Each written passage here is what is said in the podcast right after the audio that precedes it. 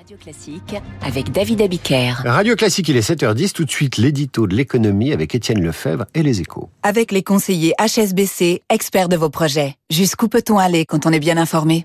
Bonjour Étienne. Bonjour David. Alors que la natalité continue de chuter en France, le gouvernement veut réformer le congé parental afin de mieux concilier vie familiale Oui, l'INSEE l'a confirmé hier, on en a parlé dans le journal de 6h30, les naissances ont encore baissé de 7% depuis janvier, alors que 2022 avait déjà été la pire année depuis la Deuxième Guerre mondiale.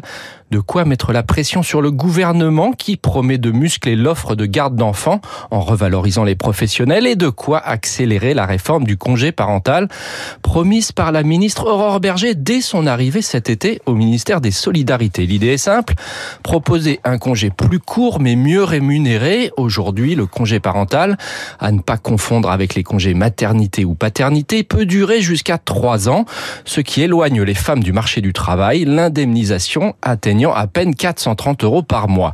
La réforme de 2014 qui visait à ce que les pères s'arrêtent aussi a complètement échoué.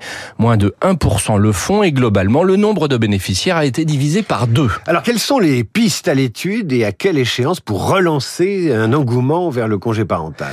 Les arbitrages ne sont pas rendus mais il s'agirait de réduire le congé à 4 mois pour chacun des parents, ce qui permettrait en alternant de couvrir une bonne partie de la première année de l'enfant, la plus cruciale, avec une indemnité non plus forfaitaire mais proportionnelle au salaire. On parle de 50% et plafonnée autour de 2000 euros. Cela permettrait d'élargir nettement le public intéressé. Enfin, pour parer aux critiques, le congé actuel resterait une option possible.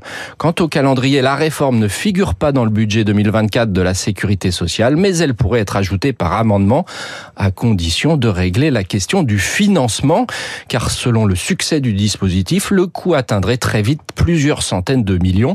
Et on en a parlé à ce micro hier, l'état des finances de la France n'est pas brillant. C'est désormais à Matignon de trancher. Et aux Français de reprendre le chemin du redressement démographique par la reproduction sexuée. Je vous souhaite un excellent week-end, Étienne. Radio Classique, il est 7h.